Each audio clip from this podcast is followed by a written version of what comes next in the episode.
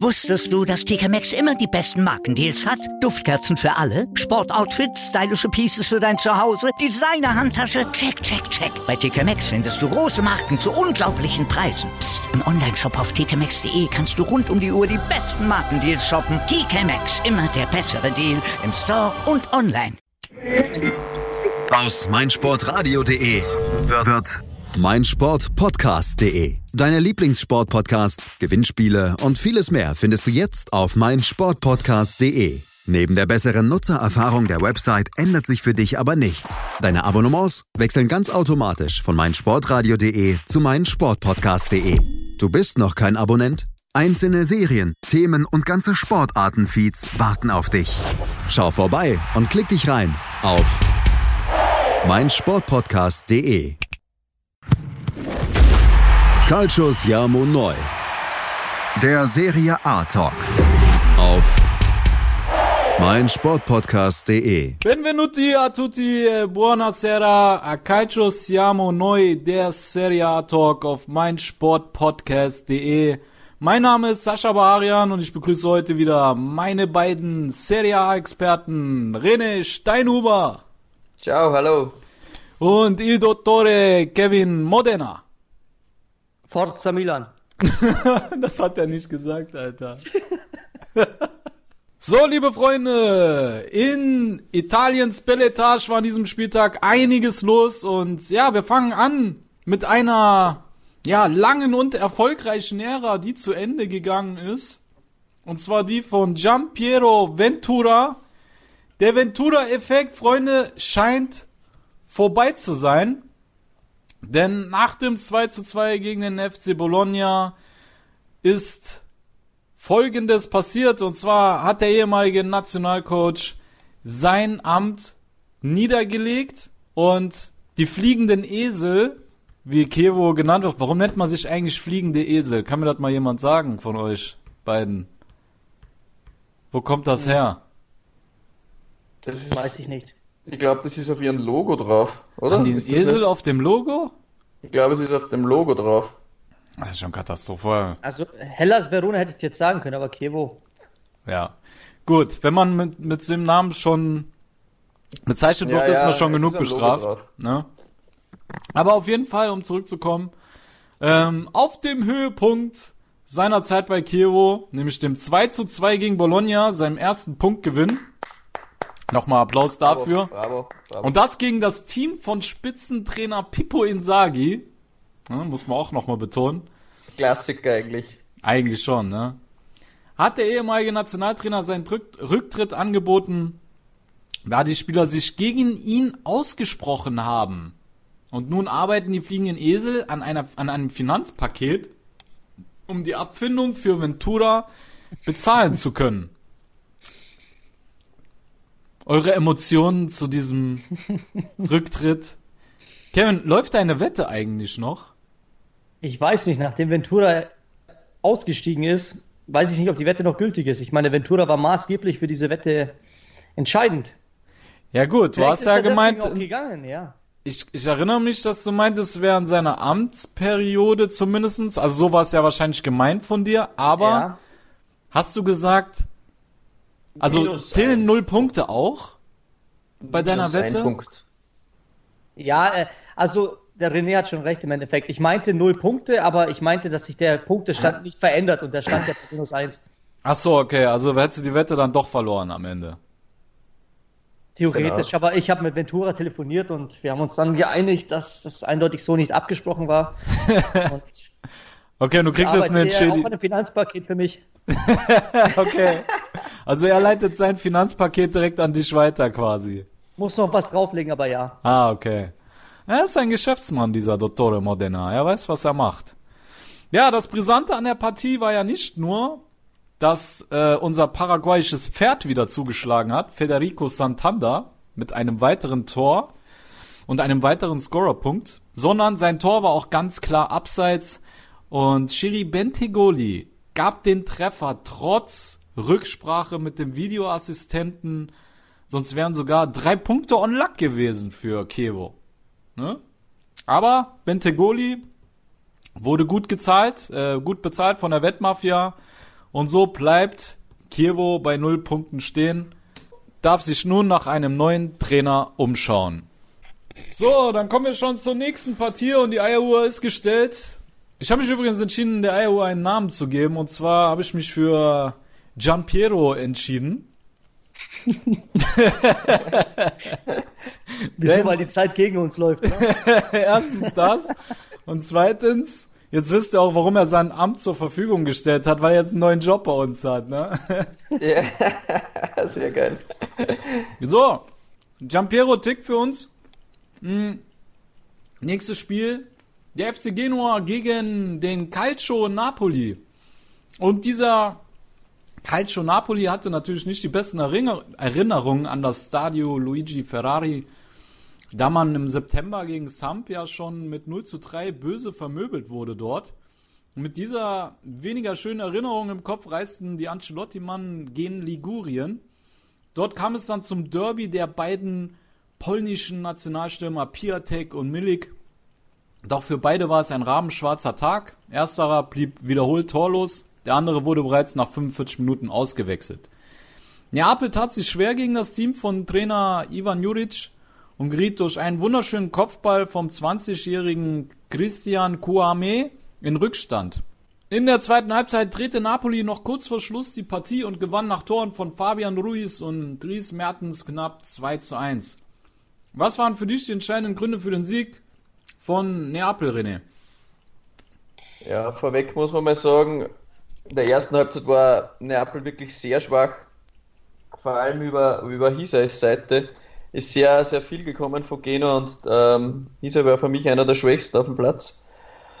Ähm, mit der Grund war auch, jetzt in der ersten Halbzeit, warum es bei Neapel zum Beispiel nicht gelaufen ist, war äh, die, die, die Platzverhältnisse, sie waren katastrophal. Das erinnert ja mehr an Wasserball, also wie an Fußball. Der Ball ist ja teilweise noch zwei Metern schon wieder in einer Pfütze hängen geblieben. Also habe ich noch selten gesehen, dass da ein Spiel dann auch zu Ende gespielt werden kann. Ich meine, es gab dann sogar eine Unterbrechung und es ging dann wieder weiter, aber die Platzverhältnisse waren nicht wirklich um viel besser. In der zweiten Halbzeit hat mir dann äh, Neapel schon besser gefallen, auch mit der Einwechslung von Mertens. Willig ist dann raus. Haben sie ein bisschen besser ins Spiel gefunden und auch die, die Statistiken waren grundsätzlich äh, für Neapel. Sie hatten mehr Torversuche, sie hatten mehr Torabschlüsse, sie hatten 61% Ballbesitz, äh, gehen nur 39. Also die Statistiken haben schon für Neapel gesprochen. Das Spiel, wenn man es gesehen hat, war jetzt nicht so krass. Es war schon mehr Glück als Verstand und Neapel hat zumindest Charakter gezeigt und hat dann mit ihrer Willensstärke dann das Spiel noch in ein 2-1 umgedreht, obwohl es natürlich schon ein bisschen glücklich war. Es wäre auch ein, ein X gerecht gewesen, aber um die Liga zu spann spannend zu halten, war es sicher wichtig, dass Neapel in Genua gewinnt. Ja, Callejon hat auch in der Pressekonferenz vor dem PSG-Spiel äh, gesagt, dass Ancelotti äh, ein Trainer ist, der dem gesamten Team ein enormes Selbstvertrauen eingehaucht habe. Und das hat man dann natürlich auch in diesem Spiel gesehen, auch wenn da eine Menge Glück dabei war, aber diese Siegermentalität und dieses enorme Selbstvertrauen, was du auch für so eine, äh, für so eine Mentalität einfach benötigst, ja, das scheint Ancelotti auch ein sehr wichtiger Faktor zu sein. Dass aber Piatek ähm, kein Tor erzielen konnte, lag auch an der starken Leistung von Kulibali. René, wie hast du ihn gesehen? Ja, Kulibali hat wieder unter Beweis gestellt, welche enormen Fähigkeiten und Qualitäten er hat. Ich habe schon in den ersten zwei Podcasts immer wieder gesagt, dass Kulibali für mich der beste Innenverteidiger aktuell in der Serie A ist. Vor allem defensiv ist er ein, ein unfassbares Monster und er hat es wieder gezeigt. Er ist auch mit der konstanteste er hat kaum schlechte Leistungen und es war auch gegen Genua wieder überragend. Er hatte 14 bestrittene Zweikämpfe, hat 11 davon gewonnen und nur drei verloren und er hat unfassbare 12 Torverhinderungen. Das habe ich ja. so bei einem Innenverteidiger auch noch selten gesehen. Ja. Koulibaly ist wieder on fire. Mehr Qualität defensiv wie Koulibaly ist nicht möglich. On luck, dieser Koulibaly. Ja, so, Giampiero ähm, hat gesagt, es ist vorbei mit dem Calcio Napoli. Wir müssen zur nächsten, zur nächsten Partie. Auf wen habt ihr Lust, Jungs? Obwohl, wir ja. müssen Werbung machen, ne? Ja, Die zwei Spiele sind rum. Zwei Spiele und dann Werbung, ja. Alles klar, Freunde. Wir machen eine kleine Pause und dann geht es weiter mit dem Spieltag bei Calcio Siamo Neu, der Serie A Talk auf meinsportpodcast.de. meinsportpodcast.de ist Sport für die Ohren. Like uns auf Facebook. Hallo, hier ist Benny Hövedes. Ja, liebe Hörer, mein Name ist Birgit Fischer. Ich habe schon ganz viele Medaillen gewonnen im Kanu-Rennsport, im Kajakpaddeln. Hallo, ich bin Arthur Abraham, bin Boxfeldmeister.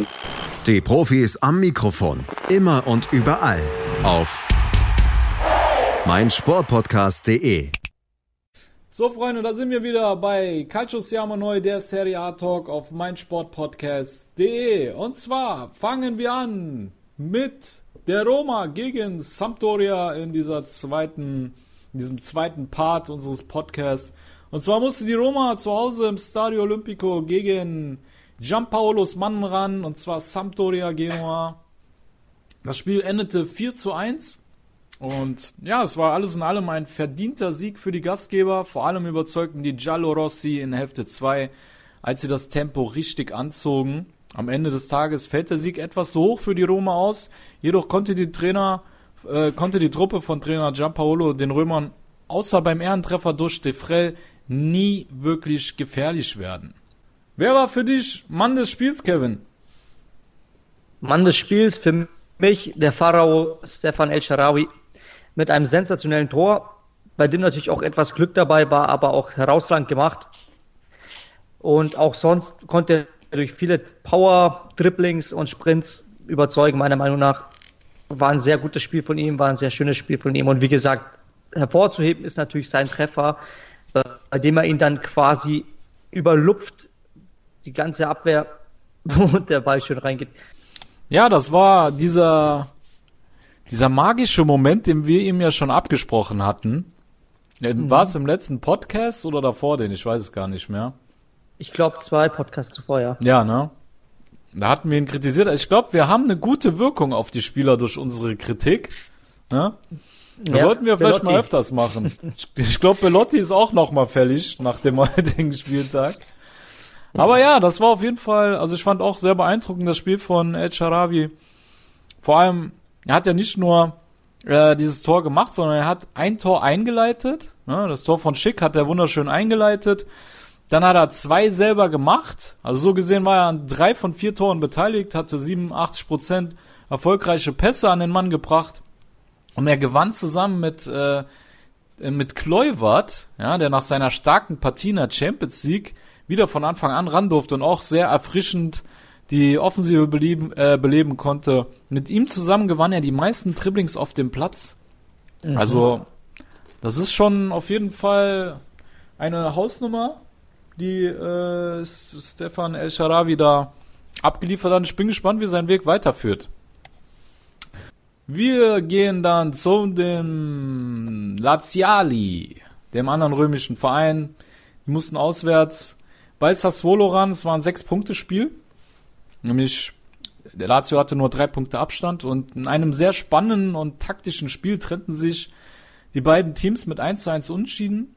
Insgesamt geht das Remes in Ordnung. Lazio war zwar in der zweiten Hälfte etwas besser, jedoch konnte man die wenigen guten Möglichkeiten nicht in Tore ummünzen.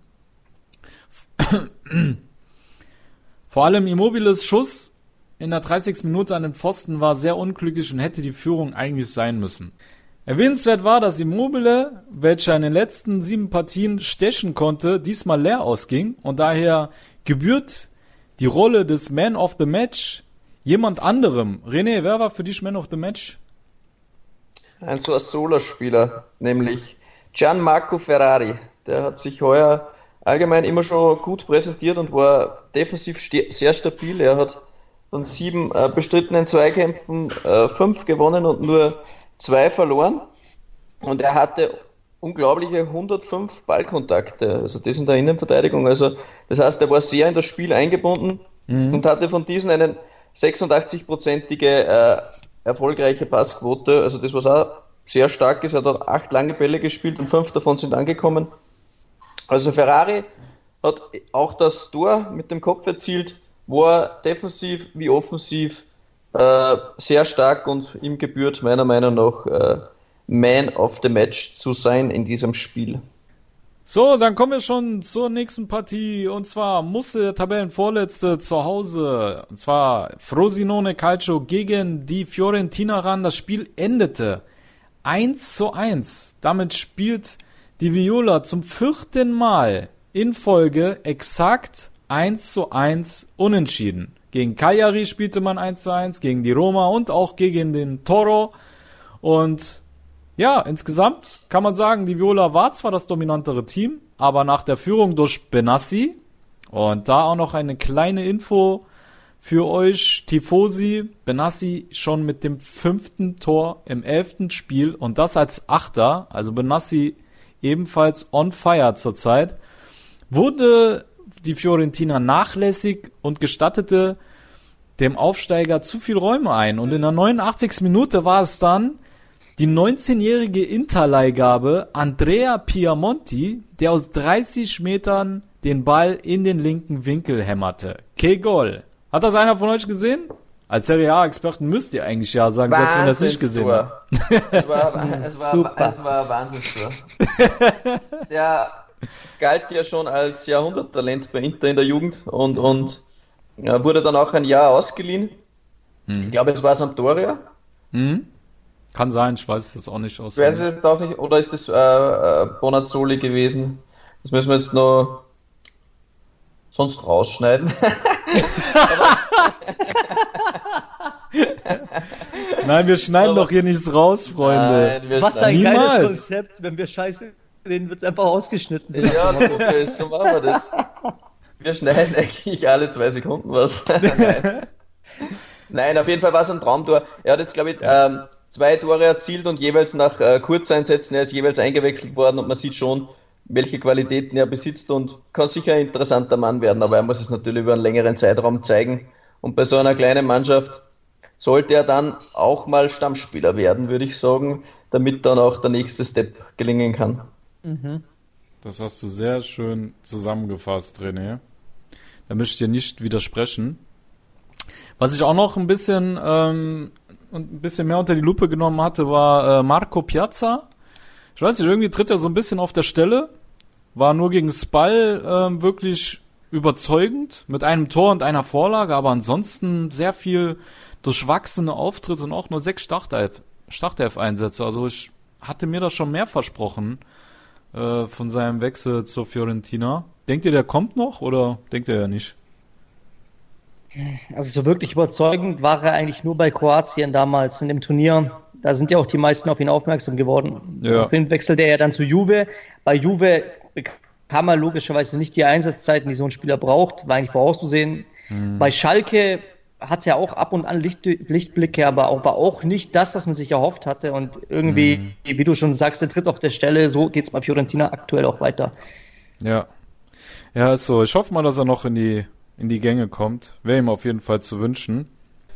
Ja, mir ist anders als äh, Piazza aber ein ganz anderer Spieler massiv stark aufgefallen und der ist jetzt schon bei einigen Top-Clubs, ähm, wie sagt man, auf dem Notizblock und nämlich der 21-jährige Serbe Nikola Milenkovic, der 1,95 Meter große Hühne hatte in diesem Spiel eine sensationelle Leistung und seine Statistiken und jetzt äh, bitte die Sicherheitsgurte anschnallen, jetzt wird es äh, richtig krass. Oh ja, ich äh, sitze, ich sitze, ja. Ja, ja, okay. Nikola Milenkovic hatte zehn Zweikämpfe zu bestritten, zu bestreiten und hat zehn Stück gewonnen, keinen einzigen verloren. Tschüss. Uh, fünf Torverhinderungen. Tschüss. Und, oben, und obendrein weil er ja äh, teilweise als Rechtsverteidiger spielt und eigentlich gelernter Innenverteidiger ist, hat er auch ein versuchtes Dribbling und das hat er ebenfalls gewonnen. Es folgen die nächsten Statistiken und die sind ebenfalls großartig. Fünf versuchte Ballabnahmen, fünf erfolgreiche Ballabnahmen, äh, fünf gewonnene Luftkämpfe und null verlorene Luftkämpfe. Das heißt, der Typ hat einfach keinen einzigen Zweikampf verloren, weder in der Luft noch am Boden. Krass. Der Typ Keinen. ist ja äh, Maschinenstatus, ne? Das ist. Äh, mehr geht nicht. Also, ist er schon Nationalspieler bei Serbien? Ja, ist schon einberufen worden. Ja. Ja, der hat sogar 90 Minuten gespielt gegen Rumänien, sehe ich gerade. Und gegen Montenegro hat er auch 90 Minuten gespielt. Ja, der ist auf jeden Fall Nationalspieler. Nicht Ja. schlecht, der Nicht schlecht, Nikola. Herr. Ja, Was ich noch anfügen wollte, Pinamonti habe ich verwechselt mit dem anderen jungen Talent von Inter. Pinamonti war nicht ausgeliehen an Sampdoria, er ist aus der Interjugend und jetzt ausgeliehen an Frosinone und die Leihe endet aber wieder nächstes Jahr. alles klar, hast nochmal deinen Job gerettet hier. Genau. Sonst wärst du der nächste Eier, äh, Eieruhrmann geworden, aber Giampiero bleibt dann da erstmal. Du bleibst Serie A-Experte. Perfekt. Perfetto. Gut. Schließ mal ab. Frosinone, Fiorentina und ist wieder Pausenzeit? Nein. Nein. Gut, dann machen wir weiter. Inter kam nach sieben ungeschlagenen Ligapartien und dem beeindruckenden Remis in der Champions League gegen Barca mit 1 zu 4 enorm böse unter die Atalanta-Räder. Diese wiederum demonstrierten, warum sie vier Siege in Folge feierten oder feiern konnten. Die Niederlage Inters hätte sogar noch höher ausfallen können.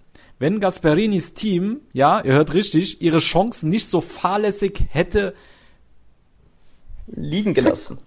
liegen lassen. Hätten. Genau, danke, dass du mich rettest, René. Bitte, ich habe dich gerettet. Du Ja. wirst jetzt nicht die neue Eieruhr, Sascha. Gut. Wir halten hier zusammen bei Calcio Siamo Neu. So, René, wenn du hier schon gerade am Mikrofon bist, du warst doch live vor Ort, wurde mir berichtet. Ja, genau. Und äh, wie hast du die Performance der Nerazzurri gesehen und wie war die Atmosphäre im Stadio Atleti Azzurri d'Italia? Ja, also äh, muss man sagen, ich war das erste Mal in Bergamo im Stadion, war zwar schon einmal vor dem Stadion, haben wir aber da leider keine Tickets bekommen, das war mal vor zwei, drei Jahren. Es war die Stimmung extrem feurig, es war in der Stimmung auch sehr viel Hass, also die Bergamo-Fans sind da teilweise am Zaun gehangen und wollten die Inter-Fans attackieren, also die waren nicht sehr freundlich gesinnt. Ähm, Okay. ich kann euch eines empfehlen, solltet ihr jemals nach Bergamo ins Stadion fahren, die auf der Lenkseite ist alles überdacht, in den Kurven nicht. Da haben wir uns gedacht, nur clever, wir kaufen uns Karten auf der Lenkseite. ähm, das war dann deswegen gut durchdacht, aber nicht ganz aus äh, wenn man das so schön sagt, denn überdacht sind nur ab der achten Reihe. Und wir haben glücklicherweise in der vierten Reihe schon gesessen, konnten zwar Icardi beim Aufwärmen fast in die Haare fahren, Ja. aber der Nachteil war, es hat uns leider 90 Minuten durchgehend angeschüttet. Wir waren Damn. durchnässt, triefend Damn. durchnässt. Ja. Ist ein bisschen ähm, für die Eindrücke, also es war im Stadion äh, spektakulär, Rauchbomben und, und, und Rauch wurde gezündet überall. Ja. Es, war, es war sehr farbenfroh, es gehört auch dazu, zu Italien. Tifo-mäßig, Ultras-mäßig war das schon sehr beeindruckend, war ein toller Auftritt fantechnisch von den beiden Lagern. Aber um jetzt auf das Spiel ein bisschen näher zu kommen, also ich finde, ähm, das Beste an der Leistung von Inter war im Gesamten das Ergebnis, wie du es schon etwas anklingen hast. Es war phänomenal, dass Inter nur vier Tore erhalten hat.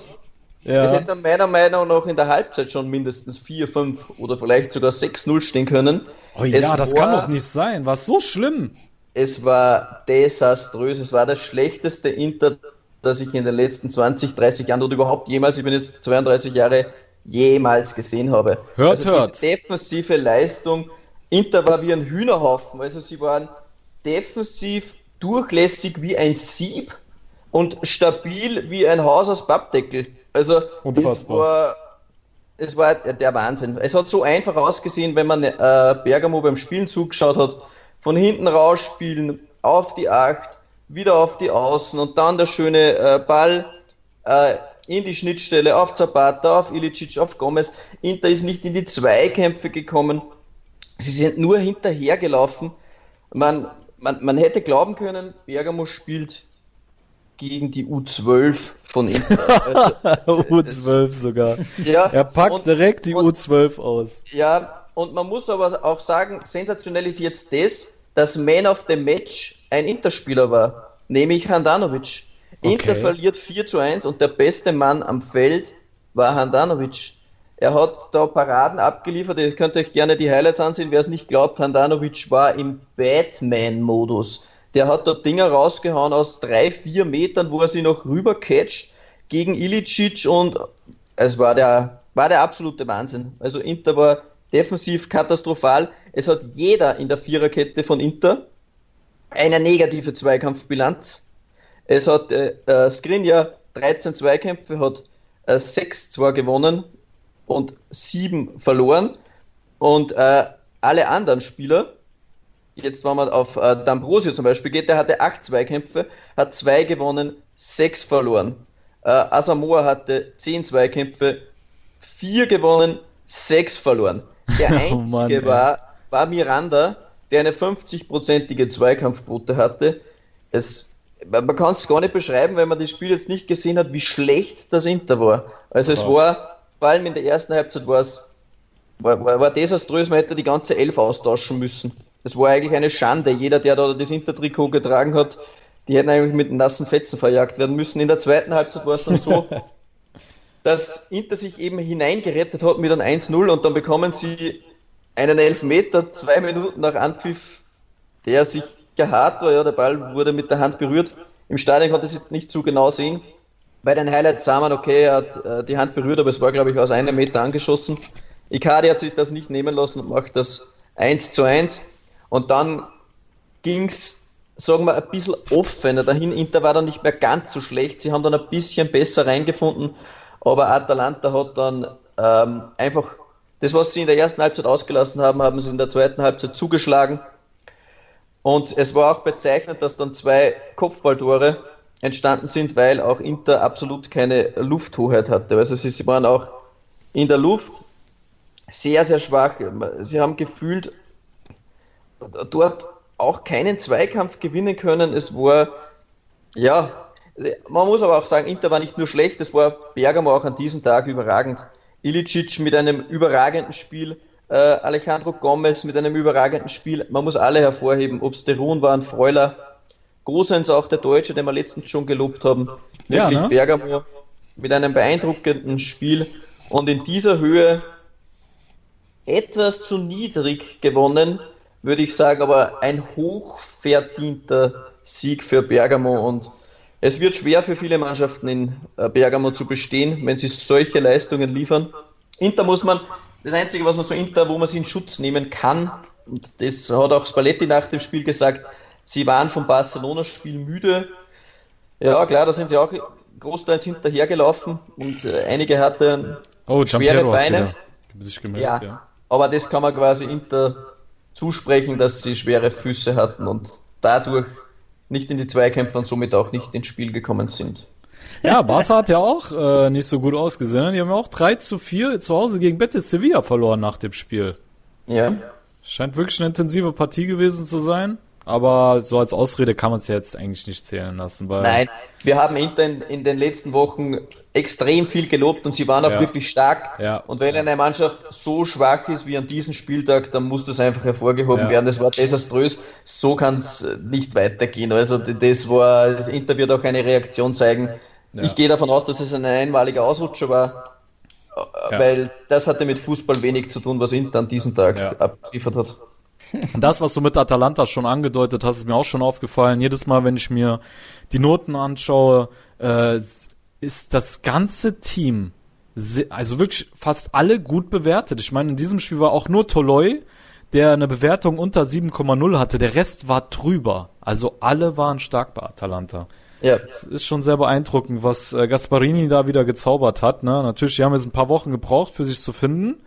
Ne? Hatten ja acht Spiele am Stück, wo sie nicht äh, keinen einzigen Dreier äh, einfangen konnten, aber jetzt vier Spiele in Folge siegreich und ja, du hast es live vor Ort gesehen, wie stark diese Mannschaft geworden ist. Beeindruckend. Bergamos war beeindruckend. Alles klar. Gut, dann wollen wir mit diesen lobenden Worten, zumindest für Atalanta lobenden Worten, das Spiel abschließen. Und jetzt machen wir aber eine Pause, ne? Nicht, dass ich irgendwie pausengeil bin, aber wir müssen ja. also Freunde, wir sehen uns gleich wieder bei Calcio Siamo Neu, der Serie A Talk auf mein Sportpodcast.de. Bis gleich. Sport für die Ohren. In deinem Podcatcher und auf meinsportpodcast.de. 90 Plus On Air. Der Podcast rund um den internationalen Fußball mit Marius Merck und Chris McCarthy. Da herrscht ein enormer Druck, da werden Unsummen investiert, um den Erfolg regelrecht zu erzwingen. Jeden Monat neu auf meinsportpodcast.de. Dann kommen wir zum Spitzenspiel dieses Spieltages. Und zwar musste der AC Mailand zu Hause im San Siro gegen die alte Dame aus Turin ran. Und ja, man verlor das Spiel mit 0 zu 2. Juve siegt, ja, in einer eher chancenarmen Partie abgezockt mit 2 zu 0. Milan tat sich im Spiel nach vorne extrem schwer. Es mangelte den Rossoneri an Durch Durchsetzungskraft und Zielstrebigkeit da halt auch viele Flanken im Nirvana landeten und man einfach nicht die, die Effektivität, die Juve an den Tag legte, selber im eigenen Spiel ummünzen konnte. Higuain avancierte zur tragischen Figur. Wie hast du seine Leistung und vor allem seine mentale Verfassung wahrgenommen, Kevin? Also grundsätzlich fand ich ihn nicht schlecht. Also er hat sich Mühe gegeben, er hat gekämpft, er hat sich reingeschmissen in das Spiel.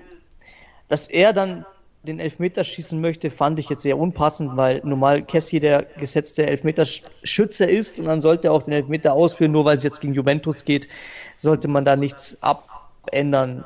Iguain möchte den Elfmeter schießen, aus Ego-Gründen vermutlich, um gegen seinen alten Verein zu sticheln. Man hat ja auch mitbekommen, dass er nicht ganz glücklich über die Aktion war, wie er austreten muss aus dem Verein. Also kann man schon denken, dass er das Ganze als auch als Denkzettel geben wollen würde, quasi so da, ihr habt mich verkauft, jetzt kommt hier das Tor so als Quittung. Mhm. Wollte ich unbedingt machen, aber natürlich hat sich Jessny nach dem Spiel auch geäußert, dass er natürlich wusste, wie Iguain abschließen wird, denn er kennt es halt in- und auswendig aus dem Training. Natürlich ist beim Elfmeter auch immer Glück dabei, also du kannst ihn nie 100% sagen, ich hab ihn oder du triffst, aber er wusste eben, dass Iguain hart in ein Eck schießen wird. Er hat auf dieses Eck spekuliert, hat auch recht bekommen dadurch, konnte den Ball so an den Posten noch lenken, den Elfmeter halten.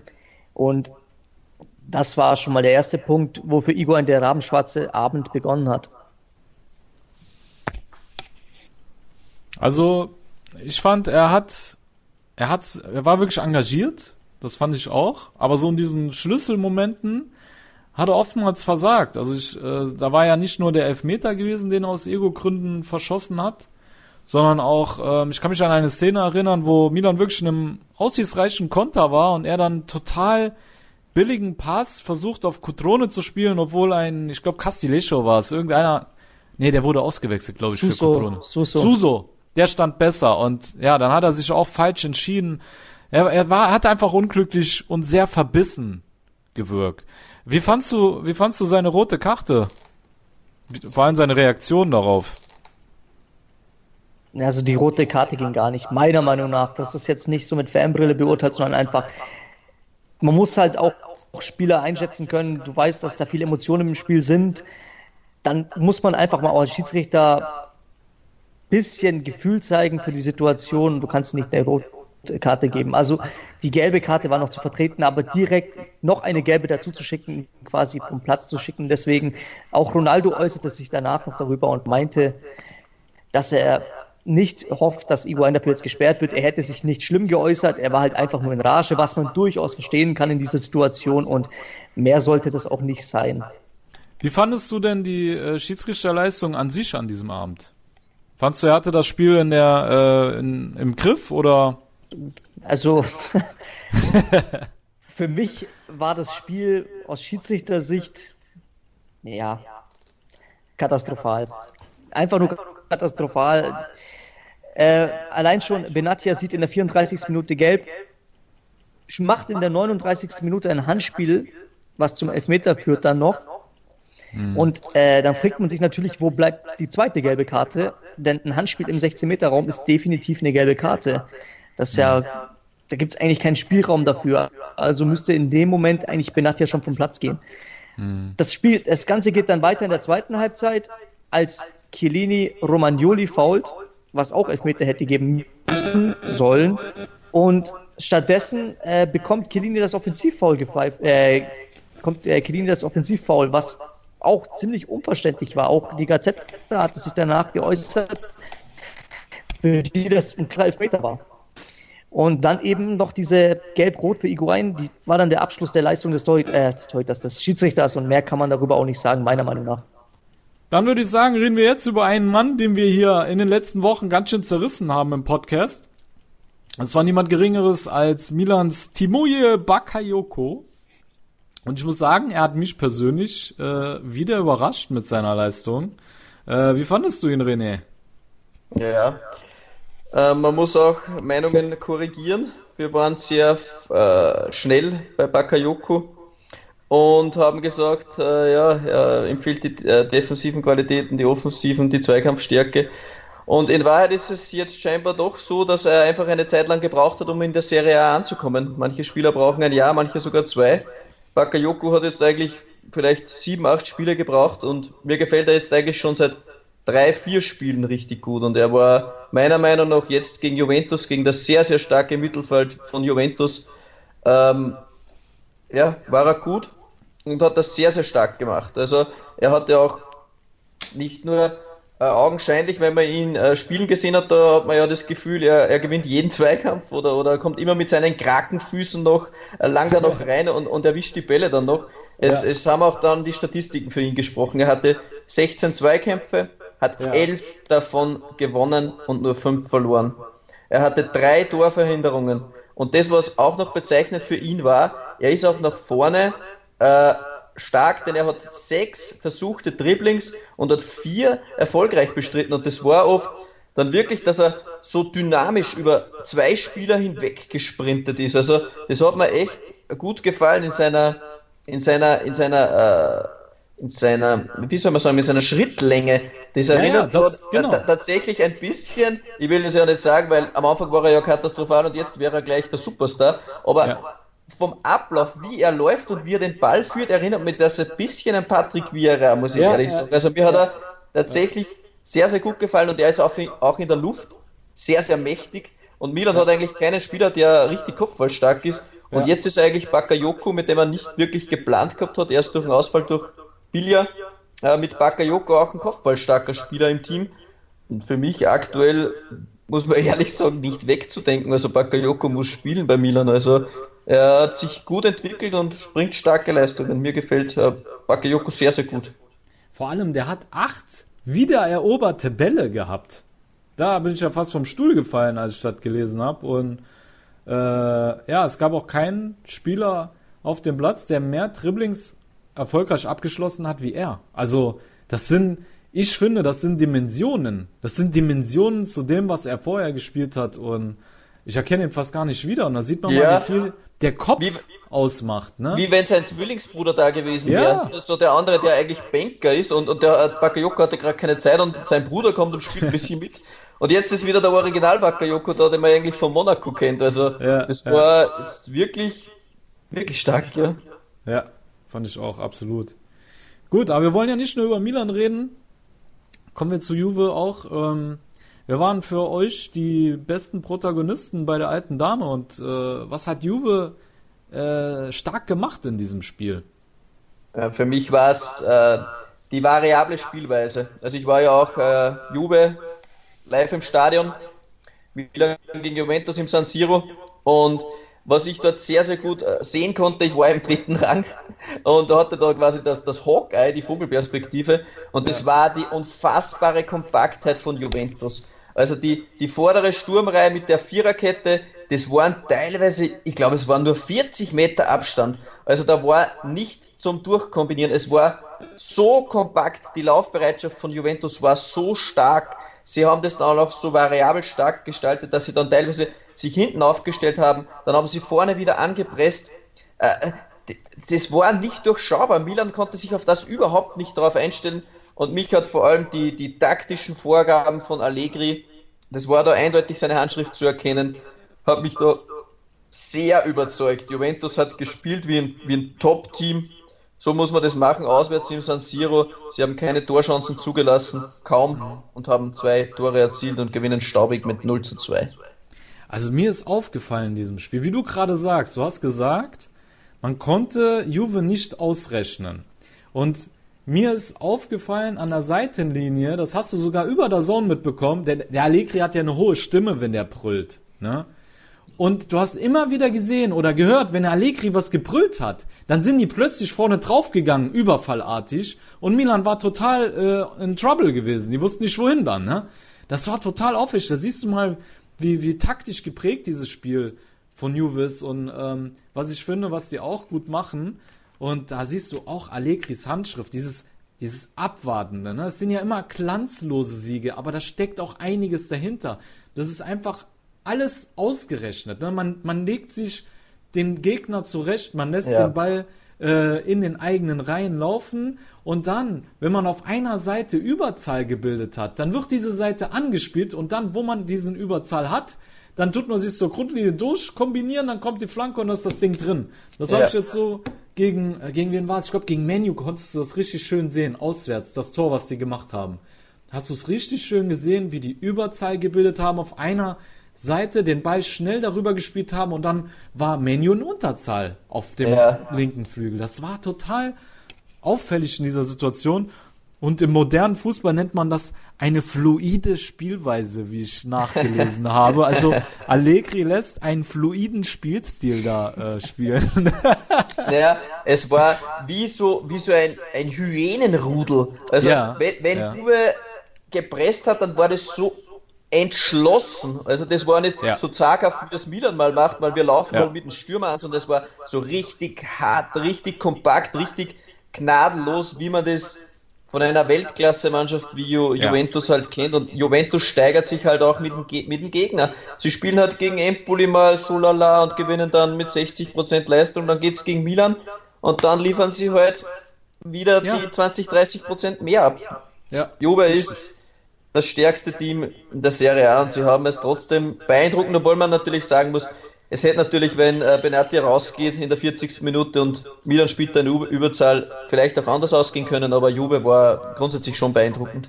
Ja, ja, das stimmt. Also, das muss man schon anerkennend sagen, dass diese Juve-Mannschaft einfach, ja, wie ein Pferd ist, was nur so hoch springt, wie es muss. Ne? Kann man ja, ja sagen. Das ist Juve. Gut. Hat noch ich, jemand was zu sagen ja, von uns? Ich habe noch eine, eine, lustige Geschichte aus, aus dem Stadion. Ähm, ah ja, hau raus die Anekdote. Eine, ein, ein, ein, ein Banner der Kurva Sud. Wenn man wer ja. die Choreografie gesehen hat, war ja. Boah, die war ja wohl mega. Die war ja wohl mega, die Jahre Kurva Sud, also es war beeindruckend. Wahnsinn. Ja. Es war sehr mächtig. Ich bin leider unter der Choreografie gestanden. Nein! ja. Nein! Ich war im dritten Rang oberhalb, also oberhalb der Kurve. Das waren die einzigen Tickets, die erschwinglich waren. Ja. Äh, das war auch der Grund, warum das Stadion nicht ganz ausverkauft war, aber das ist vielleicht auch wichtig, das möchte ich noch anfügen. Denn die Juventus-Fanszene hat quasi gegen das Auswärtsspiel protestiert und ähm, sind nicht mitgefahren. Darum waren auch nur 74.700 im Stadion und ein paar tausend haben gefehlt. Das war, weil der Auswärtssektor von Juventus nicht gefüllt war, weil das billigste Auswärtsticket 75 Euro gekostet hat. Oh. Milan hat, hat zwar jetzt äh, wieder San Siro Einnahmenrekord äh, äh eingestellt mit 5,1 Millionen Euro nur durch, durch das eine Spiel. Aber das ist natürlich auf Kosten der Fanszene und ja. ja, das war nicht so toll. Aber wo war ich? Auf jeden Fall ein Banner der Kurva Sud und die hatte natürlich einen kleinen Seitenhieb für Bonucci übrig. Und zwar stand auf dem Banner, nur Schettino war ein schlechterer Kapitän als du, Bonucci. Peinlich. Wer Schettino nicht kennt, er war der Kapitän der Costa Concordia. Schettino. Oh. oh. Das ist auf jeden Fall ein Seitenhieb. ja. Gut, dann hat er sich selber so, äh, zuzuschreiben. Ne? Ich meine, äh, bei Juves Anhang genießt er jetzt auch nicht gerade das höchste Ansehen nach seiner ja. Aktion. Von daher denke ich mal, können beide Lager darüber lachen. über die kleine Schelte oder Schelle. Ja, der Kapitän hat ja nicht gespielt. Ja, ja, ich denke, das hatte schon seine Gründe. Ne? Der Allegri äh, hatte schon seine Gründe dafür, dass er den nicht aufgestellt hat. Mhm. Und ich kann mir schon vorstellen, dass der bei jedem Ballkontakt ausgepfiffen worden wäre. Auch wenn ich es zum Beispiel feiere, dass er weg ist, aber ich glaube trotzdem, dass er ausgepfiffen worden wäre. Im oder? Stadion hat ab dem Zeitpunkt, als Bonucci äh, quasi, wenn er aufgestanden ist oder wenn er beim Aufwärmen den Ball berührt hat, hat die ganze Kurve bzw. das ganze Stadion ein nettes Lied über Bonucci gesungen, das ich jetzt hier nicht näher erläutern möchte. Es war, sagen wir mal, etwas beleidigend und das haben sie auch 10, 20 Mal während des Spiels wiederholt. Also, ja. Okay, also alle meine Entchen war es wahrscheinlich nicht. Äh, nein, war es nicht. Okay, alles klar. Wissen wir da auch schon Bescheid. Gut, dann schließen wir hier die Milan-Juve-Kiste. Ne, wir wollen ja zu einem Ende kommen. Ähm, ja, die Ergebnisse, die uns noch fehlen, wären Empoli gegen Udine. Ja, Empoli hat den zweiten Saisonsieg eingetütet. 2 zu 1 gewann man gegen die Mannen von Julio Velasquez, der kurz vor dem Rausschmiss steht nach sieben Spielen mit nur einem Punkt. Und ja, der neue Trainer Giuseppe Iacchini hat der Mannschaft mehr Balance und Kompaktheit gebracht gegen den Ball und zack, gewinnt Empoli das, ja, das zweite Spiel in dieser Saison. Genau, Torino hat zu Hause gegen Parma ran müssen, gegen den Aufsteiger und ja, überraschenderweise 2 zu 1 verloren. Verdienter Sieg für den, Aufstieg, für den Aufsteiger nach drei sieglosen Spielen in Folge.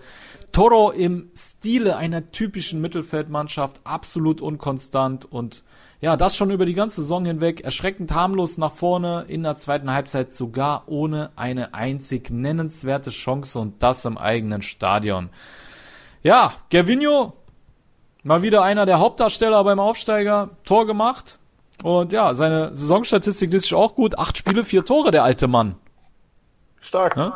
Ja. Läuft bei ihm, würde ich sagen. Ne? Kommt gut rein. Ja, und wenn wer das 1-0 gesehen hat, da hat er die halbe Toro-Abwehr verarscht beim 1-0. Das war echt schon, ja, das war schon krass. War für mich auffälligster Mann auf jeden Fall auf dem Platz. Und ja, ich glaube, es wird wieder Zeit, dass wir Belotti kritisieren, weil der ging schon wieder leer aus. Ne? Kein Tor, keine Vorlage, nix. Äh, wieder schwacher, ja, ja gut. Das heißt schwacher Auftritt, aber er hat auch die wenigsten Ballkontakte aller Feldspieler, die auf äh, 90 Minuten auf dem Platz standen. Und eigentlich kann man auch sagen, dass es ein Indiz dafür ist, dass der Toro mangels Spielidee auch einfach richtig bescheiden nach vorne ist und vielleicht auch deswegen dieser Belotti nicht funktioniert, weil ich meine, Mazzari war noch nie bekannt dafür, dass er eine geniale Spielidee nach vorne hat. Ja, er profitiert aktuell nicht von seinen Mitspielern und das ja. fehlt natürlich Belotti extrem. Er braucht eine Menge Flanken, er braucht ja. Bälle in die Spitze und ja, die kommen auch aktuell nicht an. Also Belotti ja. wäre trotzdem interessant beim Top-Team, wie er sich dort schlägt, wenn er viele Bälle kassiert. Ja, denke ich auch. Ja gut, ich bin mal gespannt, wie lange Mazzari noch bei Toro Trainer bleibt. Ich glaube, da gehen langsam auch die Lichter aus für. Dann kommen wir zur nächsten Partie und vor allem der letzten Partie. Und zwar hat Spalferrara zu Hause gegen Cagliari ran müssen. Das Spiel endete 2 zu 2. Man of the Match wieder mal Manuel Lazzari, Freunde. Er bereitete beide Tore mustergültig vor und wenn Petania nach einer Flanke eine, eine Bude macht, dann muss diese Flanke echt gut gewesen sein.